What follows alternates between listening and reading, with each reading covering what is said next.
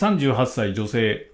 長年心の支えとして私が応援してきたジャニーズのグループに関する一連の報道に深くショックを受けています。このグループとそのメンバーたちは私の日々の生活に活力を与え、多くの困難やストレスを乗り越える助けとなってきました。彼らの音楽やパフォーマンス、そして明るく前向きなエネルギーは私にとって非常に大きな存在です。しかし、最近の報道により、私は彼らに対する信頼を失いつつあり、これまでの支持を続けることができるか自信がありません。特に、私はグループに対する情熱を共有できる友人もいないため、この気持ちをどこにぶつけたらよいのかわかりません。一部の報道が事実でない可能性も考慮し、どう感じるべきか非常に戸惑っています。また、これからも彼らを応援し続けることができるのか、その気持ちに正直でいることが正しいのか悩んでいます。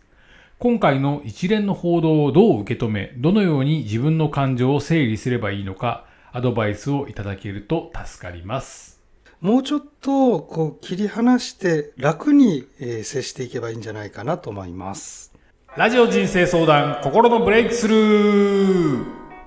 ラジオ人生相談ナビゲーターの文土器です。同じくパーソナリティの師匠です。この番組では人生の様々な局面で感じる複雑な問題や悩みに対し、私ナビゲーターの文土器と相談メンターの師匠が具体的かつ深い洞察と考察を重ね、リスナーから寄せられた実際の相談にお答えします。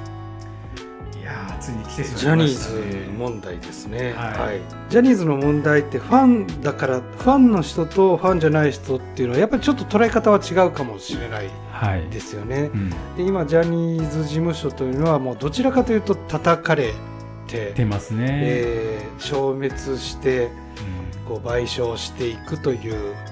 流れにあってこれがこんだけ取り上げられていくのはこう権威のある大手事務所が失墜していくということを喜んでる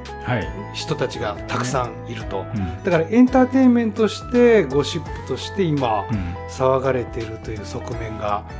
あると思うんですね。はいうん、でもまあ実際はあのその人たちはテレビで見たり、うん、えー、ネットで見たりしてるだけで、ジャニーズに何かこうお金を払ってるということは少ないとは、まあ、間接的にはねテレビを見ることで、えー、広告収入がテレビ局に入り、うん、えー、その企業がそれを利用して集客をしてるということでは、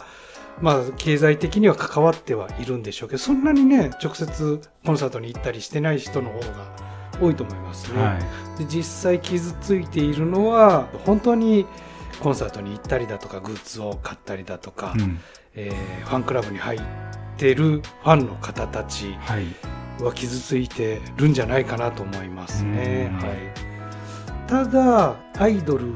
例えばアイドルを応援するということは、はい、永久ではないもそもそも永久ではないと思うんですよね。うんうん、で私の周りでもまあ光源氏を応援してたという人がいつの間にか SMAP を応援していて、で、えー、今は、えーと、嵐を気づいたら応援していて、で今は SnowMan を応援してくるということ、こうなんとなくこう応援する人たちもこう代替わりしていったり、まあ、かといってずっとこう応援してる人も当然いるんですけど、やっぱりその時その時旬があって、はい、移り変わっていったりだとか、ジャニーズジュニアというこうまだこれから芽が出る人を応援するのが好きで、うん、こう人気が出たらまた新しいジャニーズジュニアを応援するとか、はい、そういう意味では、えーと、ジャニーズを応援してると言ってもその中でもいろいろ推しとかひいきは移り変わっていくということはありますよね。はい、またあ例えば、えーとえー、芸能人芸能人を応援してるけど、うん、その芸能人が結婚したと、うんうんうん、もうショックだと。はい、で、えー、もうこれから応援できないっていう、こう感情移入が進むとそのその応援する人の私生活によって応援が左右されたりするということもありますので、えやっぱりちょっとこう公人に近いというか、うんえーそういう有名な人たちに何か事件が起こって応援できなくなるということは、うんまあ、いろんな場面で起こりうるということですよね。うんなるなるほどなるほどじゃはいそのパブリックなそうですよね。はいはい。みんなが知ってる人知ってる人たちというを応。援する場合っていうのは、はい要は直接の人じゃない関係がないはい。人を応援するときには何か出来事によって自分の預かり知らないところのこはい。とが大きく左右してしまう。はいはいはいはいはい。だからそれはた例えば年を取ってもはい。やっぱりもうちょっと若い方がいいとかはそれさっき言ったように移り変わっていくこともありますいし、そういう意味では、えーと起こる起こり得ることですと。うん。ただまあ大々的な事件になっているのでちょっと気持ちの整理が難しいことだと思うんですよね。うん。だから一旦ちょっとじ時間を置くと。今はちょっとジャニーズ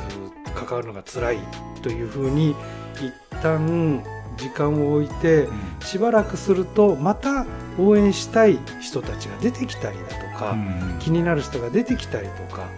そういうふうに、えー考えていったらどうかなと思いますね。うん。はいちょっとねわあの私あの個人的な趣味で申し訳ないんですけど、はい。えー、と宝塚歌劇団をよく見るんですね。はい。で、えーその宝塚はトップという各5つぐらい組があって、えートップさんというのがいるんですけど、はい。この人は就任すると大体長くても56年でみんな退団していくんですよ。だから終わりが来るんですよね、はい。応援した。でまあ退団した後も芸能活動を続けることもあるんですけど、うん。やはりそう宝塚での活動は終わってしまうので、うんそうするとどうなるかというとファンの人はみんなそのトップが対談すると、うん。やっぱりあのロスが起こると、あはい、でしばらくはもう宝塚が見れないとか、もうちょっともうもう劇場に行けないとかなるんですけど、はい。で、えー何年かするとやっぱりまたちょっと見てみようかなっていうふうにん。見出して、そしたらその時その時のまた今そのスターがいて、はい。えーそれを応援すると。で しばらく何年かするとやっぱりその人も対談していきますからまたあショックを受けると。うん。でそういうふうに芸能活動っていうのはそもそもそういうものなので、うんえー割り切るってことも大切なんじゃないかなと思いますね。なるほどですね、まあ、今回はあの性加害っていうところで事件が事件で、かつずっとあの話題にはされていたんだけれども、はい。はい。まあなんか公に語ることは封殺されていたそうですよね。っていう経緯もあるので、はい。その部分に対する不信感であったりとか、はい。今までのなんていうんですかね社会的な闇とかはい。呪いみたいな、いうような捉え方でみんな感じてきてるんだと思うんですよね、はい。はい。そこの部分に対してこの方の場合はこういう気持ちとかもしくはグループに対する情熱を共有できる友人もいないよねっていうはい。どこにぶつけたらいいかわからないっていう、はい。はいこれ結構大きいんじゃないかなと思うんですよね。うさを晴らせないということですかね。はい。まあ、うんというかそうですね共感できる共感できる。近くにいないっていうことも大きいと思うんですよね。これそうですね。はい。まあちょっと事実もよくわからないし、うん、態度がどうどうしたらいいんだろうっていうそうですね正しい情報がやっぱりどこまで行ってもわかんないっはいていう闇の中をさまよってるうんことですかね。ただまあ真実はやっぱりどこまで行ってもわからない。まあじ事実っていうのはあるので、はい性加害はまあ確実にあったと思います。けけどそれをどう捉えるかっていうのはもうこの相談者の方の自由ある意味自由なのでうん。どうするか私はもうこうなったからには不安な気持ちのままジャニーズの今までのように付き合うのではなくて一泊置いてうんはい。今はね k p o p とかねうん。韓国もすごい素晴らしいグループがはい。いっぱいいますし私なんかは宝塚をおすすめしますし、はい。いっぱい、まあ、あの応援すべきとか頑張ってる人はいますので、うんうんそういう人に目を向けるのも一つなんじゃないかなとは思いますね。なるほどですね、まあそのグループを応援することにやっぱ依存しちゃってるうん。と、あのその分大変になることもそうですね。あるというはいはいはい本来は勇気をもらうとか近日常生活のそのストレスを解消するとか、はそういう目的だとは思うんですよいね、うん。でもこうなったからにはそれはもう仕方がないんだと、うん。距離を置こうという、まあ、それがなかなか難しいからご相談いただいているのかもしれないんですけど、はい。あまり事実がどうだとか、そういうのはもうわからないので、そうですよね、まあ、はいこの方の相談になってるのっていうのは、はい。そのゴシップに対してどうこうとかっていうことよりもはい、もうそれを受けた自分聞いた自分の気持ちのありよう。整理どうしたらいいんだろうっていうことですね。どう整理していいのか、い。どうこれからあの向き合ったらいいのかがちょっとわからないっていうふうな、動揺してるような気持ちはい。がはい。あるっていうことですよね。でその上で、えー師匠は一旦動揺しちゃうんだったら距離を置いた方がそうですよね、はい、いいですよということをおはい。っしゃってるわもっとけです、ね。楽しむ本当に楽しむためというかこれは。うん。それが目的ですので、うん。はい、でアイドル活動とかそういうものっていうのは、まあ、時間を置いてもう一回見直してみたらまたファンになったりとか、あの繰り返しても全然いいしそうですよね。はいはいはい。全然いいということはいですね。はいはいはいちょっと例え全然違うかもしれませんけど、はい。えー飼ってるペットが、うん。えー死んで本当に悲しいと。はい。でしばらくは、えー、ともうペットなんか飼わないっうん。ていうふうに思うんですけど、はい。2年3年経つとやっぱりその気持ちも薄らいできて、うん。やっぱまた買おうかなっていうふうにな ななる例が私の、ま、身近で結構いくつかあるんですけど、はい。そういうふうに時間を置くことによって癒される感情もあるんじゃないかなと思いますうんうんね。うんうんですね。まあでも本当にねそれでショックを受けすぎちゃったりとかするうん。本来ねあるべき姿じゃないはい。勇気をもらったりとかっていうところですからね、はい。楽しむものですからね、はい、だから今まで勇気をもらったとかすごく楽しかったとか嬉しかったとかはい。それは事実ですよね、はい。そのパフォーマンスに対してだとか、うん。えーそういうことに対してそういうふうに思えたということは事実なのではい。そこは大切にすると。うん。でそれ以外の舞台裏のことは本来は関係ないという